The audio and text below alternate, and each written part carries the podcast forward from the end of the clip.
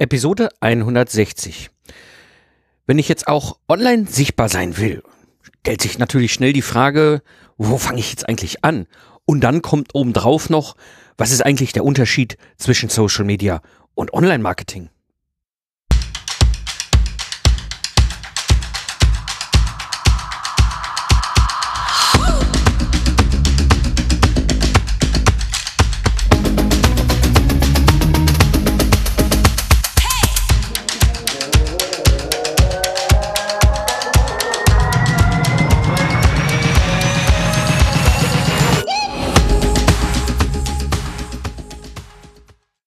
Ja, heute darf ich einen ganz besonderen Menschen im Podcast begrüßen. Mit äh, jugendlichen 16 Jahren brachte er seine Eltern dazu, ein, seine Gewerbeanmeldung zu unterschreiben. Dann hat er nach dem Abitur im Telekom-Bereich äh, gearbeitet und gelernt, vor allem Vertrieb. Und solchermaßen gerüstet machte er sich halt als, später als Verkaufstrainer selbstständig und musste kurz darauf wegen des großen Erfolgs eben halt ein Team aufbauen Heute hat er sein Marketing steht so gestaltet, dass er keine Akquise mehr äh, betreiben muss und diese Erfahrung gibt er gerne weiter. Nebenbei hat er ein paar Bücher rausgebracht, die Löwenliga verkaufen will gelernt sein und Social Media Vertriebscode geknackt, was Unternehmen von Facebook und Co. lernen sollten. Sehr erwähnenswert finde ich auch das Buch Unbesiegbar mit Vollgas in den Crash, wo er zusammen mit Benjamin Schulz über Crashs im Leben berichtet und wie sie wieder aufgestanden sind und den dazugehörigen oder passenden Podcast Leben duldet keinen aufschrieb. Heute ist er hauptsächlich unterwegs mit seinem Podcast und YouTube-Kanal Online Marketing Jungle Guide für Selbstständige, wo er die besten Tipps für Offline-Unternehmer weitergibt. Und wir beiden haben uns kennengelernt auf dem Business-Podcast Barcamp 2016, was ich damals in Köln organisiert habe. Da stand er vor mir und ich darf begrüßen heute hier bei mir im Podcast Martin Sänger. Hallo Martin. Ja, hallo Mike, danke für die tolle Einleitung. Ich bin immer happy, wenn ich nichts Neues über mich erfahre. Siehst du mal, genau. Ne? Das war, äh, muss ich aber sagen, es war eine kleine Recherche im Netz mal ein bisschen, dass ich, bis ich das mal alles auf deinen ganzen diversen Online-Präsenzen zusammengesammelt hatte. Wer du bist. Ja, ich hätte dich jetzt auch einfach, ne, du hast, hast ja auch gesagt, ich hätte dich auch einfach als, äh, ne, wer hat, irgendwer hatte dich mal vorgestellt als, äh, was, Vertriebsleiter oder was? Ja, genau, das war auch eben so eine Einleitung in einem Podcast-Interview und da habe ich tatsächlich viel Neues über mich gelernt und war dann sehr erstaunt, wo derjenige wohl recherchiert hat. Ja, und deswegen äh, bin ich hier sehr happy. Du hast einen guten Job gemacht. Vielen danke, Dank. Danke, danke, danke. Habe ich gut, nicht ganz, ganz falsch hingekriegt. Genau, aber heute wollen wir uns mal so ein bisschen über das ganze Thema äh, Social Media und gerade so, ne, wenn so Offline-Selbstständige sich mit dem ganzen Thema Social Media beschäftigen, das ist ja oftmals Neuland. Ich, ja, das ist ein doofes Wort, ich weiß, wir alle lachen darüber, aber ich sag mal, es ist wirklich gefühlt für diese Menschen neu. Ähm, und so mal als Einstieg so aus deiner Erfahrung so, was sind so eigentlich die drei Top-Fehler im Social-Media-Bereich, die du so bei, gerade bei Offline-Selbstständigen, die so die ersten Schritte machen, äh, immer wieder erlebst? Hm? Ja, also äh, ich, ich habe tatsächlich das Wort Neuland durch Dschungel ersetzt, deswegen nenne ich mich ja auch den Dschungelguide. Ja, stimmt. Durch dieses ganze Thema, weil es einfach völlig unübersichtlich ist. Und ähm, ein großen Fehler, den ich immer wieder erlebe, ist, dass die Leute nur punktuell Social Media nutzen. Also da wird mal was gepostet und dann merkt man, oh, sind nicht so viele Reaktionen da, dann lasse ich das wieder und irgendwann nach drei Wochen fällt einem ein, ach Mensch, ich habe doch da so einen so Facebook-Account, ich könnte ja mal wieder was posten oder so. Das funktioniert nicht. Ne? Das ist also, ähm, man braucht eine gewisse Kontinuität und auch eine gewisse Schlagzahl, in der man Postings macht, um überhaupt dann mal an Sichtbarkeit ranzukommen. Und ähm, das zweite, was immer ganz gern falsch gemacht wird, ist, dass man tatsächlich nur im Sendemodus unterwegs ist. Also ich gehe äh, auf irgendeiner der Kanäle, da ist es jetzt egal, ob wir von LinkedIn, Instagram, Facebook oder sonst wie reden. Ich gehe äh, rein in den Kanal, mache einen Post und gehe wieder raus und äh, interagiere selber nicht mit anderen, weil ich sage meinen Leuten dann immer, die bei mir im Coaching sind, das ist so, wie wenn du in eine riesengroße Messehalle gehst und da stehen überall lauter kleine Stehtische und an jedem Stehtisch unterhalten sich schon welche. Jetzt machst du die Tür auf, sagst, hallo, ich bin's und machst die Tür wieder zu. Welchen Effekt hast du davon? Ja, gar keinen. Mhm. Wenn du aber hergehst und interagierst, sprich zu den Stehtischen gehst, vielleicht mal kurz ein bisschen zuhörst, dich dann angenehm ins Gespräch mit einschaltest, dann werden sie dich mit der Zeit auch alle kennenlernen und sagen, ey, der ist ganz gut drauf und da schauen wir mal was der so postet. Und der dritte große Fehler, den ich äh, immer wieder erkenne, ist, dass man einfach anfängt, seine Offline-Marketing-Materialien online zu posten. Also äh, das geht bis dahin, dass jemand sein Prospekt abfotografiert und einfach einen Post von seinem Prospekt macht, wo ich dann einfach sage, ähm, das funktioniert nicht. Also mhm. Also die, die sozialen Medien haben ihre eigenen Gesetze, die haben ihre eigene Art, wie die arbeiten, wie die ticken und da muss ich mich eben entsprechend auch drauf einstellen. Also das sind so die drei größten Fehler. Äh, nicht kontinuierlich, dann eben nur ohne Interaktion unterwegs und die Offline-Materialien einfach online posten. Das sind alles Sachen, ja. die nicht funktionieren. Ja. Ähm, Finde ich super, weil das ist nämlich genau das, was ich auch immer wieder erlebe oder auch wo mir die Fragen herkommen. Ne? So, ähm, ich sag mal, das, das Punktuelle oder das nicht regelmäßige äh, ist ja häufig, also mein persönlicher Eindruck oftmals, A, die Unsicherheit mit der Plattform an sich. Ne? Was ist das mhm. eigentlich, was ich da vor der Nase habe? Und ne, also konkretes Beispiel, ich bin zum Beispiel nie warm geworden mit Facebook. Das liegt aber eher an Facebook äh, und mir. Ja, wir beiden konnten irgendwie nie richtig zusammen. Ähm, das heißt, ich habe aber andere, wie damals halt Xing oder heute LinkedIn, wo ich total gut auch mit zurechtkomme.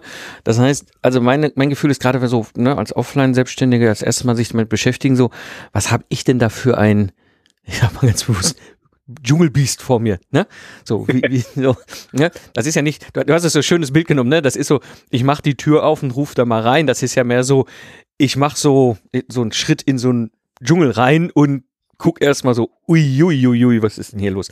Ähm, und er hat, und diese Gesetze, das ist ja das, was du auch eben angesprochen hast. Ne, ich bin zum Beispiel überhaupt nicht bei Insta. Äh, so, meine Tochter, die ist bei TikTok. Ja, wenn ich das sehe, was hm. die bei TikTok macht, denke ich immer so, äh, gut, ich gehe zu LinkedIn zurück. Also, ne, das ist, ähm, und damit kommt die Unsicherheit und dann kommt aber auch etwas, ich weiß nicht, wie du das siehst, ähm, dieses Gefühl, ich muss ja auch überall sein. Ich muss ja auch nur wirklich jeden letzten Social-Media-Kanal bespielen. Und da habe ich manchmal das Gefühl, dass diese Unsicherheit sich dann auch paart mit, ich habe ja nur einen gewissen Anzahl oder Volumen an Energie, sage ich jetzt mal so generisch. Und die ja. walzt sich ja dann total platt. Ja, ähm. Absolut. Also äh, das ist genau richtig, was du sagst. Äh, ganz viele äh, hatte ich auch am Anfang so das Gefühl, ich muss jetzt überall dabei sein. Ja, es gab vor zwei Jahren dann mal äh, wurde wieder irgendwie die App gehypt und mhm. dann musste man da unbedingt dabei sein und und und. Das passiert also relativ regelmäßig, dass jetzt gerade heißt, du musst das und das gerade machen. Äh, für mich gibt es zwei Kriterien, nach denen ich meine Kanäle aussuche und einen davon hast du schon ganz toll beschrieben, nämlich so dieses Warmwerden mit dem jeweiligen Kanal. Denn wenn ich mit dem äh, Kanal, den ich mir aussuche, nicht warm werde. Und lustigerweise sind wir genau diametral. Also ich bin, ich liebe Facebook, das funktioniert für mich auch super. Mhm. Ich tue mir mit LinkedIn wahnsinnig hart. Das ist mir zu, äh, zu dröge, zu langweilig. Da ist nichts los für mich. Ne? so. Ähm, du musst aber warm werden mit dem Kanal. Das ist also das Wichtigste, weil du hältst dich darauf auf. Ja? Und im Idealfall fließt es so nebenher immer wieder in deine tägliche Arbeit mit ein. Und wenn du dann etwas machen musst, was dir keinen Spaß macht, ich glaube, das kennen wir alle, ähm, das ist jetzt schwieriger, etwas durchzuhalten, was uns keinen Spaß macht, als etwas durchzuhalten, was uns Spaß macht. Also von daher ist das sicherlich ein, ein Kriterium. Und dann muss ich natürlich schon schauen, wo ist meine Zielgruppe? Ja, wenn du TikTok erwähnst, diese Videoplattform, mhm. Äh, ja, wenn du deine Zielgruppe zwischen 14 und 23 hast, bist du da sicherlich gut aufgehoben. Äh, ähnlich ist es bei Instagram, da, da verschiebt sich das Alter so ein bisschen nach oben. Da würde ich jetzt mal sagen, alle so zwischen 18 und 30 oder so sind da bei Insta ganz gut aufgehoben. Wenn du jetzt aber sagst, meine Zielgruppe sind irgendwie mittleres Management, gehobenes Management oder oder, dann kommen tatsächlich nur noch LinkedIn, vielleicht teilweise Xing äh, oder aber auch Facebook in Frage. Und bei Facebook stutzen viele und sagen, was, wie, das ist doch so ein Privatdings. Ja, die allermeisten haben da einen Privataccount, aber deswegen werden die auch geschäftlich auf dich aufmerksam, wenn du klar machst immer wieder, was du tust. Also von daher muss man schon schauen, wo ist meine Zielgruppe unterwegs? Was ist meine Zielgruppe? Muss ich jeden Hype unbedingt mitmachen? Oder kann ich mich fokussieren, so wie du jetzt zum Beispiel auf LinkedIn oder ich bin tatsächlich stark auf Facebook fokussiert? Ja. Ja, also was, was mir äh, sehr geholfen hat, ist einfach mal, irgendwann habe ich für mich so das Bild klar gehabt, und zwar, also so eine Social Media Plattform ist ja im Grunde wie so eine diplomatische Instanz in einem fremden Land. Ja, das ist erstmal, ich finde dieses Bild für mich ganz stimmig, weil es mir immer klar macht, so, diese Leute, die da sind, die gehören Facebook, LinkedIn, you name it. Ja, die sind nicht bei ja. mir. Ja, das ist ja oftmals, das ist auch so ein Fehler, Denkfehler, den ich häufig immer, na, ich habe doch jetzt hier bei, bei, bei, bei LinkedIn oder bei Facebook oder bei was auch immer irgendwo eine Gruppe oder Follower oder sonst irgendwas und nee, die sind nicht bei mir, weil bei mir wären sie, wenn sie die Kontaktdaten zum Beispiel per e also ihre E-Mail-Adresse zum Beispiel bei mir in irgendein Newsletter-Programm oder was auch immer eingetragen haben. Ne? Also das ist erstmal so das, das, das eine Teil des Bildes, dass ich mir mal bewusst mache, na, das ist eine diplomatische Instanz in einem fremden Land. Das bedeutet aber auch, wenn ich dann dahin gehe, dass ich dann natürlich auch in deren Kultur, in deren Sprache, da auch mit dem Volk oder dem, der Gesellschaft, den Menschen dort kommuniziere. Ne? Und dass ich das auch ganz bewusst auch steuern. Ich habe damals für mich dann ganz, so wie du es halt auch gesagt hast, ich habe dann ganz bewusst gesagt, weißt du was, ich konzentriere mich lieber auf eine Plattform, wo auch vor allem meine Zielgruppe herum äh, stobert. Ähm, und versuche die bestmöglich zu bespielen, als jetzt irgendwie zu sagen, komm, weißt du was, ich, ich versuche es auch noch irgendwie auf Doppelkommen raus mit Facebook, obwohl ich da überhaupt nicht richtig glücklich bin. Ja, das ist eine sehr schöne Metapher mit dieser äh, diplomatischen Instanz. Und das ist, das, was du beschrieben hast, ist ganz genau der Übergang von Social Media Marketing zu Online Marketing. Nämlich, wenn ich hergehe und mir in den sozialen Medien etwas aufbaue, dann kann das nur einen einzigen Zweck erfüllen und das ist Sichtbarkeit. Ja, aber wie du richtig gesagt hast, viel mehr kannst du da kaum erreichen, weil dir die Daten beziehungsweise die Kontakte ja nicht gehören, sondern du darfst sie lediglich als Kontakt haben auf einer fremden Plattform. Und deswegen ist es ganz wichtig, da sich auch sehr, sehr genau zu überlegen, ähm, wie baue ich mein Geschäftsmodell so auf, dass ich anschließend auch wirklich die Daten habe und verwenden darf. Klar, DSGVO-konform, mhm, gar keine. Frage, ja. Ähm, aber äh, da muss man einfach ganz genau schauen, wo baue ich die Schnittstelle, wie baue ich die Schnittstelle und äh, dass ich eben nicht drauf angewiesen bin. Das Beispiel, was du gesagt hast, Facebook-Gruppe. Ich habe eine Gruppe, da habe ich jetzt 2800 Mitglieder drin oder so. Wenn Facebook diese Gruppe nicht mehr gefällt, warum auch immer, dann schalten die die ab und alles ist weg. Das ja. muss ich mir, also und zwar von heute auf morgen und ich krieg's nie wieder. Ja. Und das muss ich immer im Kopf behalten. Also ich kann eine, eine Sichtbarkeit, eine Aufmerksamkeit erzeugen in den sozialen Medien. Äh, aber dann muss ich wirklich versuchen, den Prozess so zu gestalten, dass ich sage, jawohl, jetzt kommt derjenige wirklich zu mir und sagt, hallo, ich bin der Mike Pfingsten und ich will von dir das und das haben. Ne? Hm. Ja, ja, ja, ja, ja, das ist und, und, und, und ich glaube, da ist Social Media, die Sichtbarkeit auf Social Media ein Puzzlestein, ein wichtiges. Ne? Ja. Also ich merke das bei mir, meinen eigenen Productized Services, aber auch hier mit dem Productized Service Podcast oder dem Productized Service Live, wo du ja auch äh, äh, mit dabei sein wirst, also das Barcamp. Mhm. Also diese, ähm, die, das ist ein Kontaktpunkt und ich sag mal, ich, du bist ja mehr aus dem Vertrieb als ich, aber es gibt ja irgendwie so eine, so eine goldene Regel, dass man irgendwie mindestens siebenmal irgendwie den Kontakt haben muss, bevor eine Verkauf oder Kaufentscheidung oder Vertrauen oder wie auch immer, ich weiß nicht, wie ihr das genau formuliert, muss mir vielleicht auf die Sprünge helfen, aber dieses, ne, also es ist nicht dieser eine Kontakt und dann kauft der Kunde, sondern dann sieht er dich bei LinkedIn oder bei Facebook und dann irgendwann stolpert er über zufälligerweise über eine Podcast-Episode und dann stolpert er irgendwo über ein Buch und dann irgendwo bei einer eine Webseite, wo du irgendwo in einem Artikel erwähnt worden bist. Und so kommen ganz viele Kontaktpunkte und Social Media ist ein ganz wichtiger, aber eben auch einer von mehreren. Und dann immer zu gucken, zu schauen, dass du diese, diese Interessenten, diese Zielgruppe zu dir holst. Ne? Also, dass du wirklich sagst, okay, ich baue mir mein eigenes Asset auf, ich baue mir eine E-Mail-Liste auf, weil ich da eben halt äh, ganz klar die, die, die, die, die Sachen dann bei mir habe und da kann mir dann auch kein Facebook mir eine Gruppe abdrehen. Genau, und das ist tatsächlich eine der wichtigsten Sachen, die ich in jedem meiner Kunden immer sage. Äh, wir müssen uns, bevor wir äh, richtig Tamtam -Tam in den sozialen Medien machen, ganz genau überlegen, wie kriegen wir die Daten DSGVO-konform ja. zu uns in, genau. auf die eigene auf die eigene Plattform, so dass ich sagen kann, das sind meine E-Mail-Adressen, meine Kontaktdaten. Früher waren die in einem CRM, heute haben wir andere Tools, in denen wir das speichern. Genau. Ähm, das ist ein ganz, ganz wichtiger Punkt, weil sonst baust du dein Haus auf fremden Grund oh, und ja. der Grundbesitzer kann dir jederzeit einfach sagen, so jetzt äh, reißt dein Haus auch mal wieder ab. Ne? Ja, ja.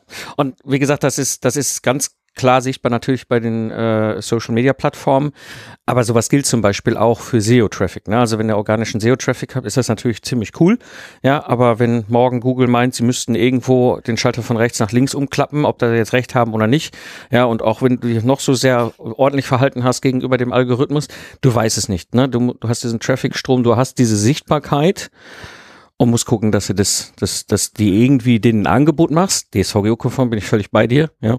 Und dann sagst du, mhm. okay, guck mal hier, hol dir doch mal einen Zugang. Ja, das ist, das ist tatsächlich der, der Punkt. Und da gibt's ja auch schöne Tools, wo du dann immer siehst, wann äh, Google ja. irgendein Algorithmus äh, ja. Veränderung oder Update eingespielt hat ja. und was die jeweilige Webseite dann getan hat. Ist sie abgestürzt, ist sie hochgegangen, hat sie es gar nicht berührt. Das ist tatsächlich einfach, da bist du abhängig. Da können wir, können wir nichts dran ändern. Ne? Ja, ja, ja, ja, ja. Und, und das, das gilt halt für alles. Ne? Das gilt auch für die Social Media Plattformen, deren Algorithmen. Ne? Ähm, auch das, ne? Weißt du nicht, aus welchen Gründen du plötzlich nach oben gespült wirst, für ein paar Leute und bei anderen eben nicht. Ähm, ich glaube, und das bringt nochmal dieses Thema auf, ich bin nur Sender und dann auch noch gerade das schlimmste, den dritten Fall, den du gemacht hast, dieses Offline-Material online posten. Ähm, ja, habe ich auch schon gesehen. Äh, ja, es äh, ja, wir reden über Mehrfachverwertung von Content, aber ich glaube, das ist nicht gemeint. Ähm, nee. Das, äh, das sollte man vermeiden. Ja, also ich, ich brauche halt wirklich eine eigene Strategie, gerade im Social-Media-Bereich, ob ich jetzt eine LinkedIn-Strategie habe oder eine Facebook-Strategie oder eine Instagram-Strategie. Ähm, da muss ich mir wirklich Gedanken dazu machen und die muss ich mir auch tatsächlich länger als zwei Monate voraus überlegen, dass ich einfach sage, okay, beispielsweise, ähm, wenn ich auf Instagram junge Führungskräfte ansprechen will, die in der Lage äh, oder in die Lage versetzt wurden durch eine Beförderung, dass sie jetzt auf einmal ältere Mitarbeiter haben, ja. was ja an sich schon eine spannende Konstellation ja. ist. Ja? ja? dann kann ich daraus sagen, okay, diese Zielgruppe finde ich auf Instagram und diese Zielgruppe kann ich mit dieser Strategie äh, auf Instagram erreichen, um sie dann eben mit Content so zu versorgen, dass sie sagen, ach Mensch, das ist so spannend, da lese ich gern mal einen Blog oder trage mich für ein Newsletter ein oder äh, hole mir irgendein ein E-Book, was vielleicht äh, vorhanden ist oder oder oder. Ne? Ja, ja. Und darum, darum geht's dann eigentlich. Ne?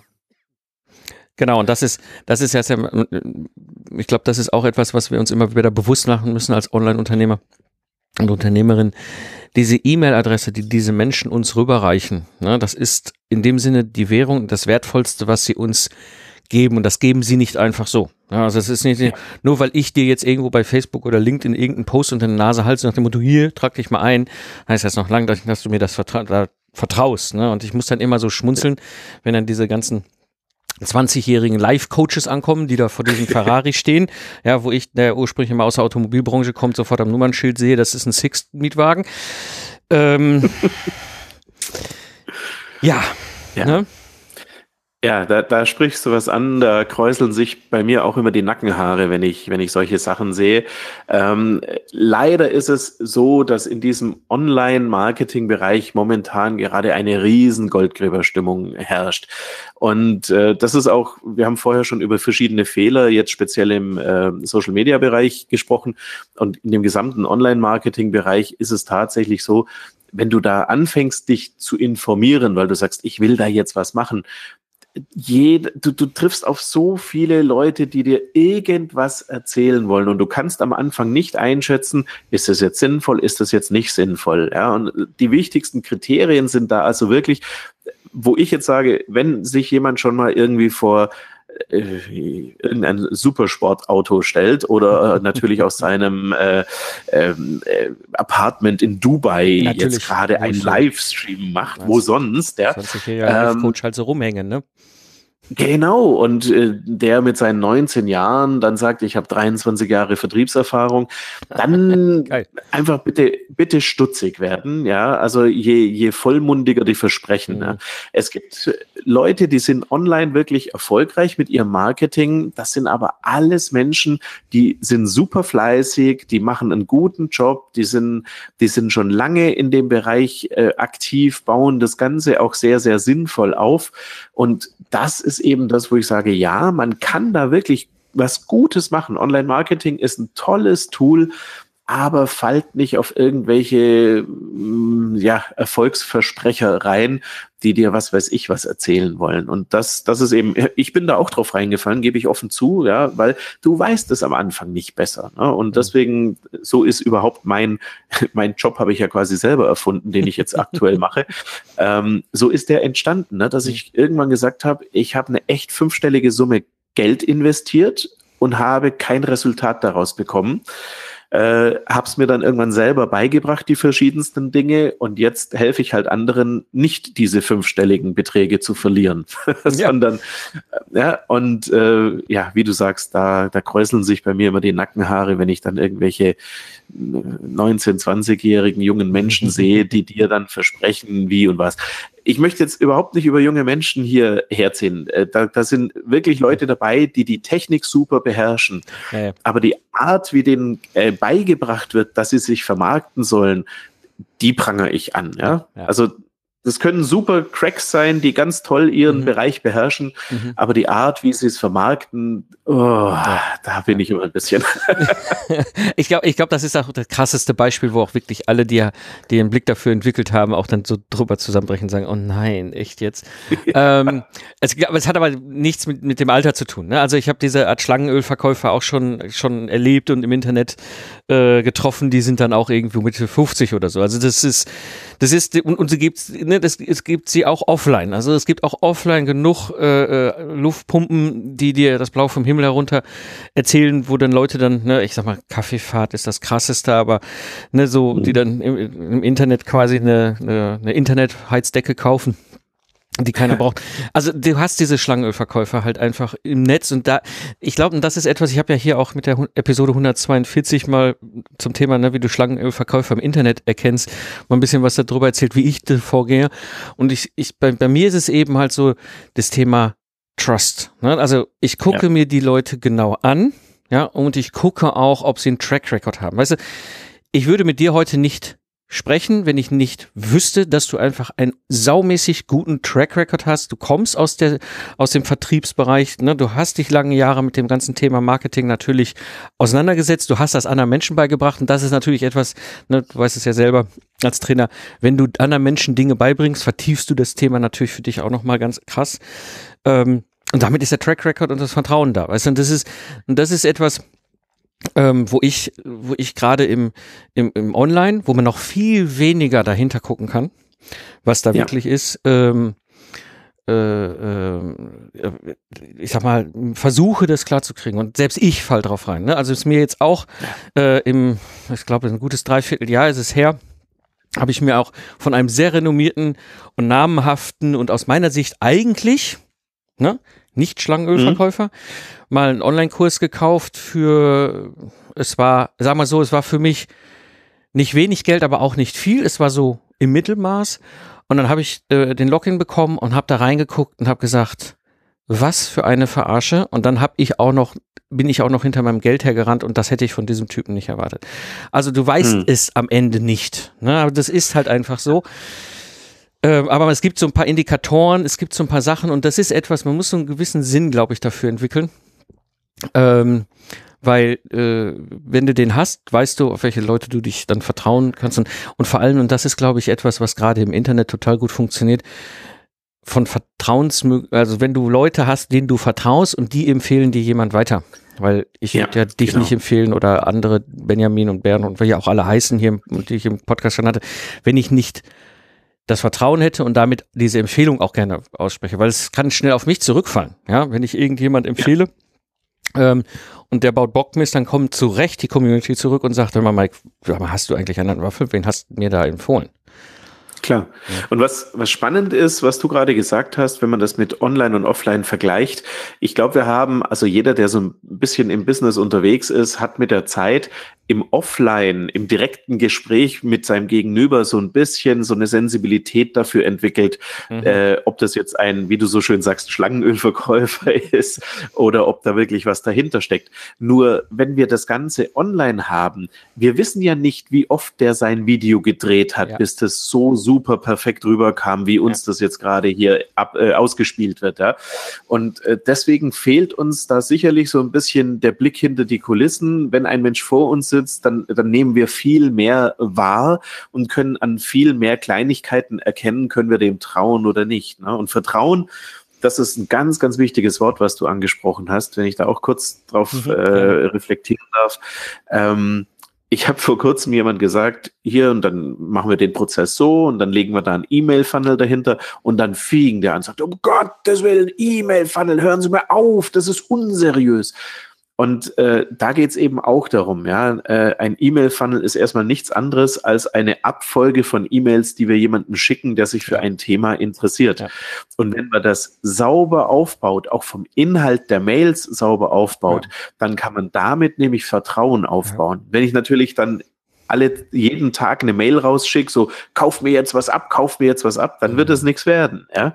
Wenn ich aber hergehe und sage, du interessierst dich für Productized Services, ja, da hast du hier schon mal die ersten Infos als PDF und dann kommt irgendwann noch eine E-Mail, wo drin steht, Mensch, ähm, ich gebe dir in dem PDF den und den Tipp, da habe ich jetzt eine folgende Ergänzung dazu oder na, solche Sachen. Und dann kannst mhm. du Vertrauen aufbauen. Ja. Und deswegen ist der E-Mail-Funnel oder was man auch immer nimmt aus dem Online-Marketing per se nicht böse, sondern es kommt immer darauf an, was man damit macht. So wie ein Hammer äh, nie ein, eine Waffe ist, sondern immer erstmal ein Werkzeug und es kommt darauf an, was du damit machst. Ne? Ja, ja, das ist, das ist ein super schönes Bild, Martin, weil du sprichst da was ganz Wichtiges an. Die Möglichkeiten, die Tools, die wir haben, sind an sich erstmal in dem Sinne neutral. Oder wie du es mit dem Hammerbeispiel hattest, ne? erstmal ist das ein ganz klares Werkzeug.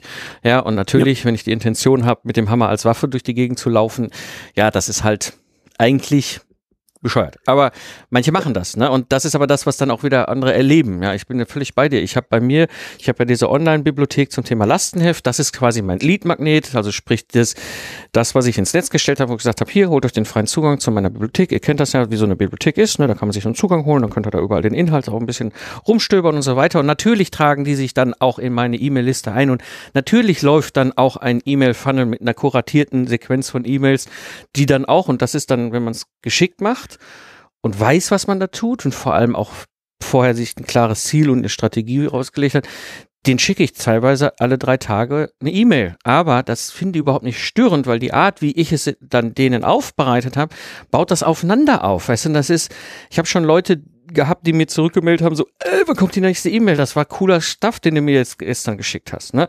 Ähm, ja. Aber man kann es zum Guten gebrauchen. Man kann es natürlich auch, klar, zum Schlechten gebrauchen, zum Bösen gebrauchen. Und da bin ich völlig bei dir. Wo wir es gerade so ein bisschen angesprochen haben, andeutungsweise, würde ich mal gerne noch richtig eintauchen mit dir in dieses ganze Thema. Alle reden so von Automatisierung. Macht das eigentlich Sinn? Hm. klares, klares Ja an der Stelle. äh, mit, mit, einer, mit einer Einschränkung. Es macht bis zu einem gewissen Grad Sinn und dieser Grad hängt von deinem Produkt oder deiner Dienstleistung ab. Mhm. Ähm, wenn, wenn du in einem reinen Dienstleistungsbereich bist, beratend tätig bist, äh, mit Firmenkunden zu tun hast, dann ist es aus meiner Sicht utopisch zu glauben, dass ich einfach komplett online, ohne dass die jemals mit mir direkten Kontakt haben, vier, fünfstellige äh, Sachen einfach so verkaufe. Das kann dann funktionieren, wenn ich mir einen super Namen zu einem Thema gemacht habe.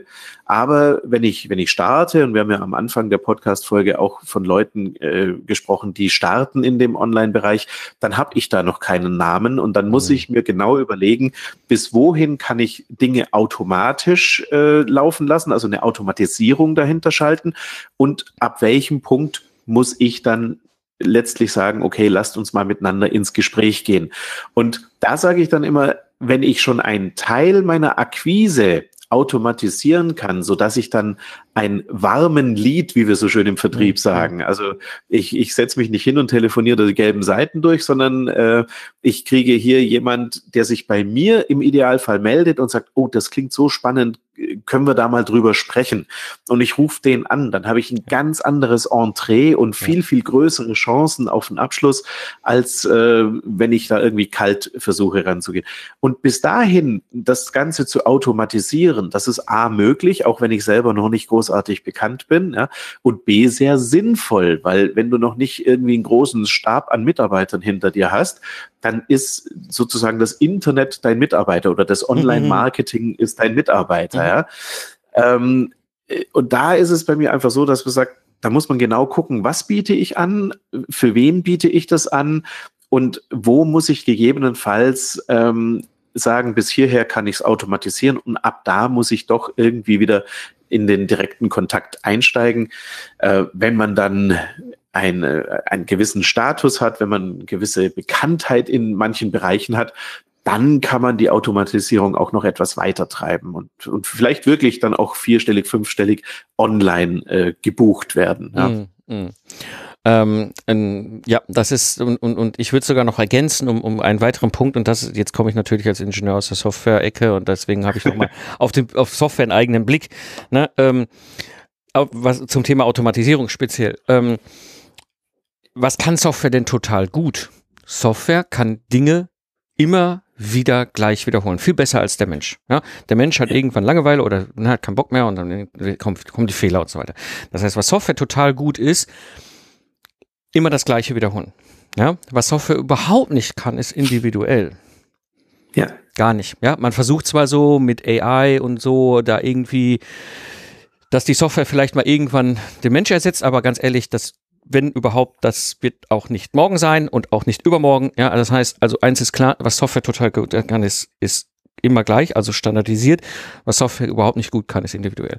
So, das, das bedeutet, wenn ich etwas automatisieren will und für Automatisierung nutzen wir Software, muss ich es vorher standardisiert haben, muss ich diesen Prozess haben. Also muss ich zum Beispiel mit jemandem mit dir mir so ein, so ein Funnel, so ein Prozess, so eine Strategie ausgedacht haben, so, ne, von A nach B, nach C, nach D. So tragen wir diesen Lead von dem ersten Kontaktpunkt bis zu irgendeinem anderen, wo du dann irgendwann sagst, okay, ab hier können wir es nicht mehr individuell, äh, können wir es nicht mehr standardisieren, da ist es nämlich stark abhängig von der Person, die da uns gegenüber sitzt, spätestens das Gespräch.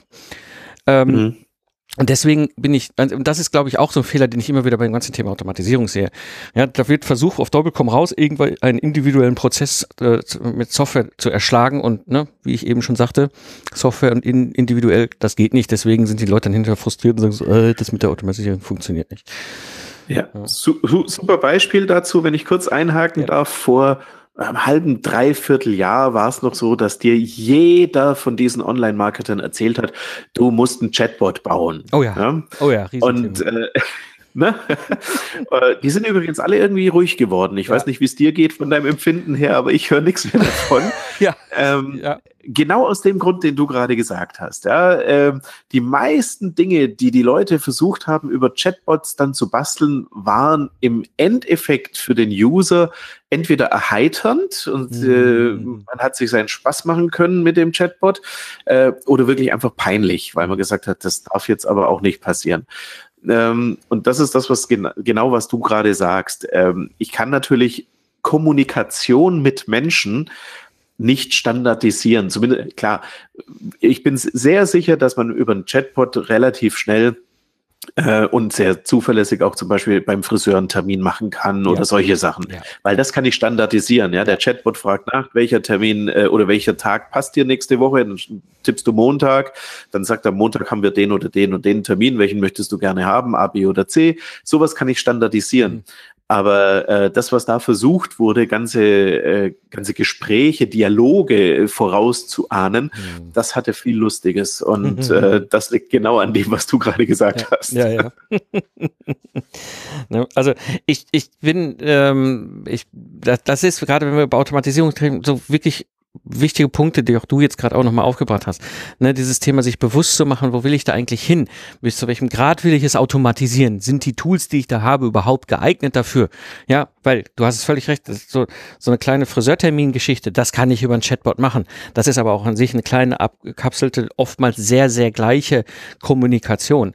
Ja, äh, mhm Stell dir mal vor, die heutige Episode wird hier der Chatbot Martin und der Chatbot Mike machen. Ja, das wird nicht laufen. Ja, das kann keiner vorhersehen, was wir beiden hier bekabbeln.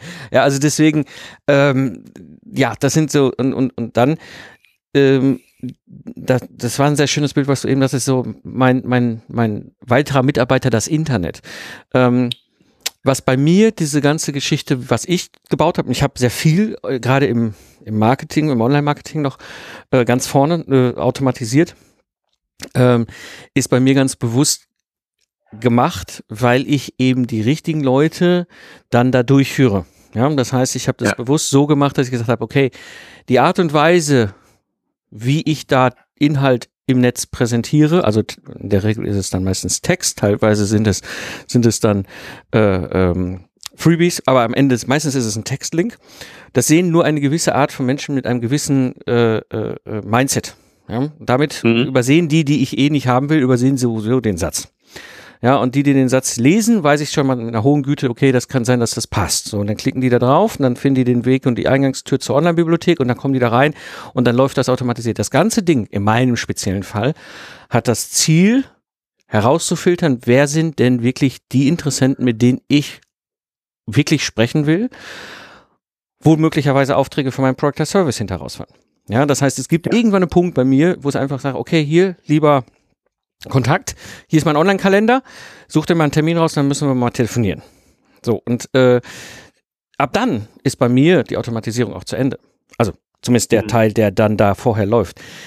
Es hat bei mir so ein bisschen auch den, das ist aber mehr Motivation im Hintergrund gewesen, einmal die Neugier und das andere war eben, ich weiß aufgrund meiner Historie ne, und Auto- und Wirtschaftskrise durcherlebt, einen Crash einer meiner Unternehmen durcherlebt, äh, ich, ich bin aufgrund dieser Erfahrung äh, gefährdet, im Zweifel zu oft zu Aufträgen Ja zu sagen. Ja, und dann habe ich, ja. hinterher ärgere ich mich dann, dass ich mit den falschen Kunden zusammenarbeite. Das heißt, auch die Automatisierung hat bei mir noch den Nebeneffekt, dass das Internet jetzt für mich Nein sagt.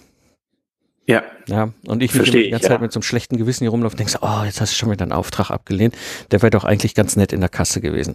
Ja, so mhm. diese Sachen. Aber das ist, das ist, und du hast es gesagt, das ist ganz wichtig, sich das bewusst zu machen, wie ich diesen Mitarbeiter Internet nutze und was ich davon automatisieren will und was ich vor allem nicht automatisieren, wie viel Energie ich da reinstecke. Ne? Man kann ja auch unglaublich viel Energie da reinstecken und am Ende des Tages ja. ist es dann nichts gewesen. Richtig, ja. Also was du gerade auch mit angesprochen hast, ähm, fast in einem Nebensatz, okay. ist was ganz Wichtiges und zwar ähm, etwas, was ein bisschen Mut braucht, nämlich den Mut, ähm, sich seine Zielgruppe sehr eng zu gestalten. Oh. Weil wenn ich jetzt hergehe und sage, oh, also eigentlich das, was ich anbiete, kann irgendwie jeder gebrauchen, der im Online-Marketing äh, Fuß fassen will oder sowas ja, wie soll ich denn jeden ansprechen? Ja? Also das geht nicht. Das ist wie wenn ich sage, denke an was Weißes. Da ist die Chance, dass jeder im Raum an was Gleiches Weißes denkt, sehr gering. Ja? Mm. Wenn ich jetzt aber sage, denke an etwas Weißes in deinem Kühlschrank in einem runden Gefäß, dann bleiben meistens Joghurt und Milch übrig. Ja, ja, ja. Und ähm, das ist im Prinzip genau das, wenn ich will, dass die Menschen an Joghurt oder Milch denken, dann muss ich den Kühlschrank und das runde Gefäß als Einschränkung mit dazu nehmen. So hast du deinen Textlink, ja, dass ja. du sagst, wer den ja. übersieht, der ist entweder ist es kein rundes Gefäß oder nichts Weißes oder nicht ja. im Kühlschrank. Ne? Genau. So und ähm, das ist tatsächlich so ein kleiner Mutprozess, den wir da immer wieder durchlaufen müssen, wo man dann einfach sagt, okay, ich ich äh, nehme das Risiko in Kauf, einen großen Teil der Menschen nicht zu erreichen mit der großen Chance darauf, die Richtigen zu erreichen, ja. dann mit ja. dem, was ich tue. Ne? Ja. Und das ist schon spannend und wichtig. Ja, ja, ja, du sprichst, du sprichst einen ganz wichtigen Punkt an, weil, äh, ne, also Positionierung, Nische, das ist ja so, also gefühlt ist das ja so die zweitgrößte Angst, hinter der Angst, irgendwo einen Vortrag auf einer Bühne zu halten. Das ist, glaube ich, so die, ne, irgendwann mal, ich, ich bin ja äh, ganz frühere Zeiten ne, Head Trainer, Presenter, also ich habe Präsentationstrainer ausgebildet Äh, und irgendwer hat mir, ein Kollege hat mal gesagt, so irgendwie, ja, also die Angst auf der Bühne ist noch größer als oftmals bei manchen Menschen als die Todesangst. Ne? Also, ne, und dann danach kommt das ganze Thema Positionierung in Nische und dann haben die Leute Angst davor, Gott, ne, ich nische mich da so runter, ich positioniere mich und dann, dann habe ich mich so super runtergenischt auf den Joghurt in diesem Kühlschrank, der da ist, ne, in diesem Haus, in diesem, ne, wie auch immer definiert. Und dann stehe ich da und denke so, ja, hier bin ich. Und dann ist aber keiner da. Das ist immer so die größte Angst, die die meisten beim Runternischen ja. haben. Dass es andersrum ist, dass du dann für die paar mhm. wenigen der oder die absolute Problemlösung darstellst, äh, das ist dann oftmals äh, den Leuten gar nicht so präsent. Und ich glaube, und das bringt uns zurück so zu dem ganzen Thema Social Media Plattformen. Das gilt da, glaube ich, auch. Ne? Weil wenn ich das nämlich habe, wenn ich klar habe, wen ich anspreche, dann kann ich auch gucken, welche Social Media Plattform macht nicht nur mir Spaß, sondern wo laufen die, treiben die sich ja eigentlich am meisten rum. Und dann kann ich sagen, okay, dann nehme ich halt nur, weißt du, und dann lass, äh, weißt du, bei mir ist es halt LinkedIn. Ich habe mich für LinkedIn entschieden, ne? Ich lasse mhm. Xing-Links liegen, ich lasse Insta-Links liegen. Naja, mit dem TikTok, da habe ich ja meine große Tochter, aber das wird nicht meine Welt werden. ja, äh, Facebook bin ich auch nicht. Ja, Twitter ist für mich nur ein News-Kanal, wo ich meine Nachrichten aus der Bretagne bekomme. Ansonsten interessiert mich Twitter nicht. So, äh, ja, diese Entscheidung zu fällen ist, glaube ich, ähnlich hart wie dieses Thema mit der Nischenpositionierung. Wenn du das eine aber hast, wird das andere einfacher und dann ja. alles draufbauen, aufbauende dann, also da fallen so dann die Puzzlesteine in an. Aber da brauchst du jemanden, der da einen unterstützt. Absolut. Und äh, da ist es tatsächlich so als ein, ein kleines weiteres Puzzlestein auch so, du solltest schon auch dann so agieren auf diesen Plattformen, wie du als Typ bist. Mhm. Ja, also ähm, wer mit mir auf Facebook befreundet ist, der muss äh, einfach auch einen gewissen Humor mit dabei haben. Ja, ich poste manchmal echten Blödsinn. Mhm. Ja, das ist aber einfach, weil ich sage, hey, es hat mich unterhalten. Vor kurzem lag ich beim, beim Arzt äh, auf der Liege, bekam ähm, Akupunktur am Rücken mhm. und habe diese, diesen Tupferspender gesehen und da stand Purzelin drauf. Und dann fing ich an mit Purzelin äh, zu, also Purzelin irgendwie zu spielen und habe dann gesagt, ja, wenn der Arzt von seiner Frau Purzel genannt wird, dann ist die Ärztin die Purzelin. ähm, äh, äh, ja. Und ja. die Leute müssen dann aushalten, dass ich sowas poste. Ja? ja, ja, ja. äh, auf der anderen Seite ist aber genau das dann auch der Punkt, ja. wo, wo Leute sagen, ich mag ihren Humor mhm. und kann mir vorstellen, dass sie damit auch äh, bei uns äh, weiterkommen, so ungefähr, und, und mich dann deswegen auch ein Stück weit buchen. Ja? ja klar. Weil, weil ich einfach mich nicht verstelle. Ja? Ich hau manchmal blöde Sprüche raus, ja ich fahre dicke Autos, äh, weil ich V8-Klang mag, ja. Und wer damit nicht klarkommt, äh, der ist nicht mein Kunde, genauso wie du das vorher auch äh, gesagt hast. Ne? Aber Super. Ja, das, äh, die Authentizität sollte schon auch gegeben sein, ne? bei aller Seriosität, die man auch äh, haben kann. Genau, und ich, und das ist, das ist ein, ein ganz wichtiger Aspekt, ne, dieses Menschen kaufen immer noch von Menschen. Ja, und das ist deswegen, Richtig. und, und ich, äh, ich, das ist aber, jetzt kommen wir ein bisschen weg von Social Media, das ist das, warum ich Podcasts so liebe. Du kannst dich in einem Podcast nicht verstellen. Ja, du, das wäre jetzt schon in dem Interview nicht möglich, ne? Also wir sind jetzt hier so bei roundabout 40 Minuten das durchzuhalten, dass du die 40 Minuten völlig anders mir gegenüber darstellst und damit der Community, das muss man erstmal hinkriegen. Ja, aber wenn ja. du selber noch einen Podcast hast, versuch das mal über ne, 100, 150, 200 Episoden hinzukriegen. Das ist unmöglich. Ja. Also da scheint dann sehr stark auch der Typ Mensch durch, den, den jeder von uns dann darstellt. Du hast ja da auch deine eigene Erfahrung mit deinem Podcast. Und damit ist das klar. Und damit gibt es Leute, die sagen halt, oh, weißt du was, der Mike, der ist eine doofe Nase. Und die finde ich irgendwie interessant. Ne? Und ich finde das auch doof, dass der mir sagt, wenn dir kein Lastenheft, dann scheitert dein Projekt, das will ich nicht hören. Ja. Ähm, und andere sagen so, hm, ja, verdammt, der hat recht und die Art und Weise, wie er das so unakademisch entspannt rüberbringt, ja, äh, ist ganz cool. Also das sind so Sachen, so spreche ich ja in meine Industriekunden auch an. Ja, es gibt Kunden bei mir in meinem, in meinem Ingenieurbereich oder Kontakte, sage ich jetzt mal, ne, die äh, die auf mein, mein Podcast, mein, also mein Krempelkram da im Internet, was jetzt meine Product Service im Ingenieurbüro angeht, stolpern und sagen so, äh, was ist denn das für ein Typ? Ja, und äh, sind dann wieder weg. Und andere sagen, boah, endlich mal einer, der da normal redet. Ne? Ähm, ja. Und das ist wichtig. Ne? Und das kannst du dann übertragen auf die Social Media Plattform, das kannst du übertragen auf die Kommunikation und äh, verstellen bringt da eigentlich nichts. Mhm. Ja. Was mich zu dem Punkt bringt, äh, wenn ich jetzt einsteige, ne? wenn ich jetzt so klassisch offline selbstständig war, ja, keine Ahnung, mhm. Beratungsboutique gehabt, offline, ja, äh, wie auch mhm. immer, oder was, was auch immer offline gemacht habe. In der Regel hier, die Pod Podcast wird ja von Freiberuflern, Selbstständigen oder auch Top-Führungskräfte, die vorher so mit Online-Marketing nichts zu tun hatten, ähm, gehört. Äh, wenn ich da so stehe, was, wie, wie kann ich jetzt eigentlich hingehen und so mein, äh, mein Online-Marketing und Social-Media-Marketing so im, zum, am Start erstmal effektiv überhaupt gestalten? Tja, das ist jetzt äh, so ein bisschen eine Frage, die man allgemein nicht beantworten kann. Mhm.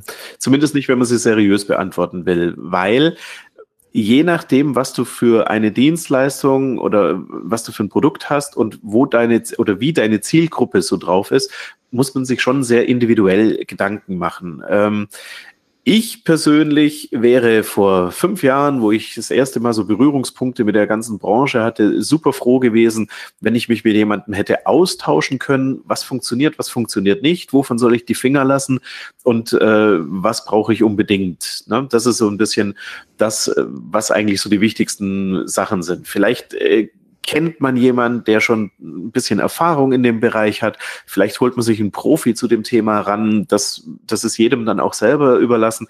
Ähm, aber das wäre aus meiner Sicht wirklich der erste Schritt, nicht irgendwie blind selber zu recherchieren und dann auf irgendwelche Angebote zu stoßen und die erstmal zu kaufen, um dann hinterher festzustellen, ob sie für einen passen oder nicht, sondern lieber mit jemandem, der schon in dem Bereich aktiv ist, der vielleicht auch schon ein paar Jahre Erfahrung jetzt in dem Online-Marketing-Thema hat, mit dem dann äh, zu sprechen und zu sagen, äh, was soll ich tun? Und die cleverste und wichtigste Frage, die dir derjenige dann stellt, ist ja, was willst du denn damit erreichen? Mhm. Was ist dein Ziel mit Online-Marketing? Und erst wenn das Ziel äh, sauber definiert ist, kannst du anfangen, rückwärts sozusagen aufzubauen, was brauche ich dafür und wie kann ich das angehen? Das wäre eigentlich die Vorgehensweise. Mhm.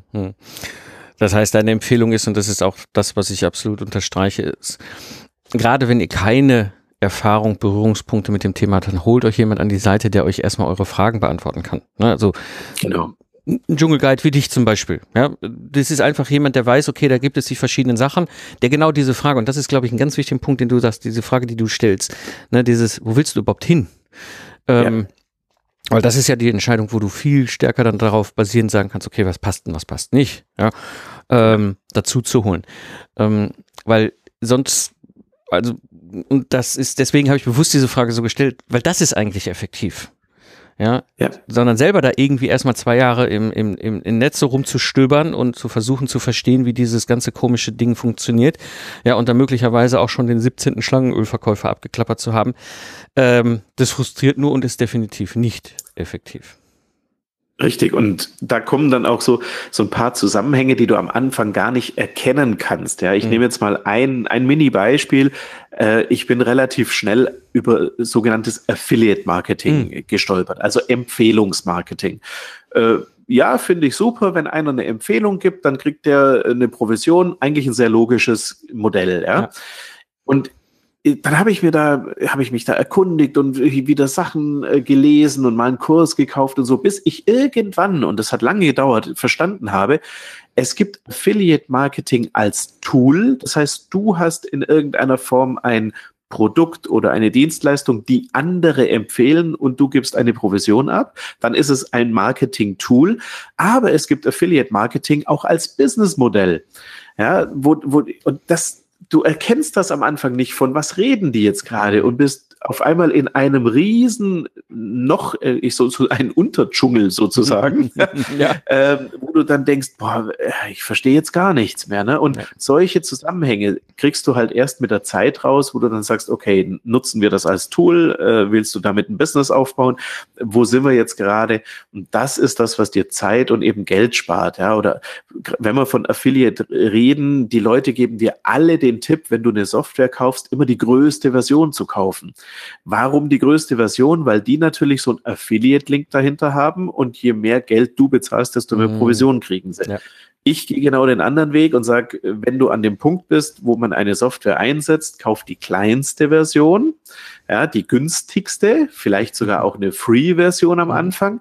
Und erst, wenn du selber dich so damit vertraut gemacht hast, dass du merkst, ah, jetzt brauche ich das und das und das, um das machen zu können, was ich damit machen möchte, dann kannst du immer noch upgraden, weil das Upgrade machen sie dir alle einfach. Das Downgraden machen dir manche gar nicht so einfach. Ja.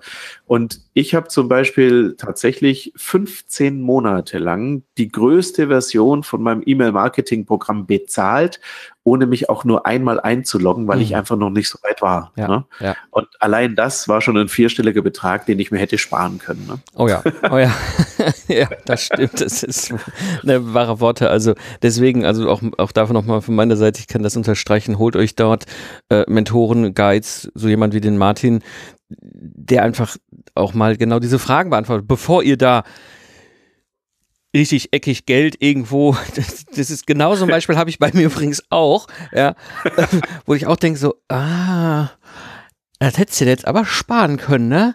Ähm, und äh, da kannst du, ne, also gerade da sind solche Menschen unglaublich hilfreich, solche Guides, die eben sagen können, okay, erstmal hier, guck mal, da gibt's eine Abkürzung und außerdem, ne, mach mal das, weil sonst äh, kann sein, dass du da hinten ganz viel Geld versinkst und, und dann am Ende des Tages gar nicht so viel davon hast.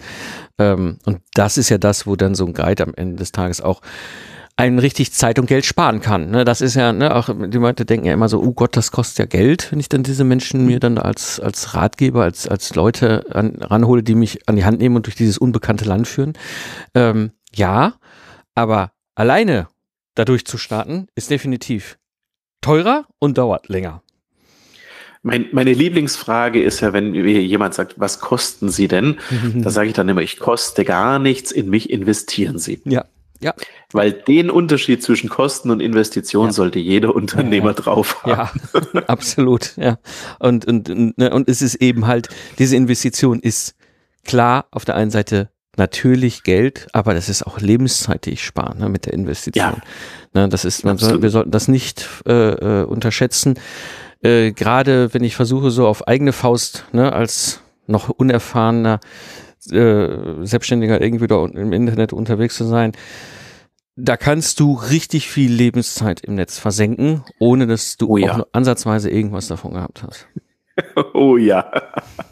Ich weiß genau, wovon du redest, Mike.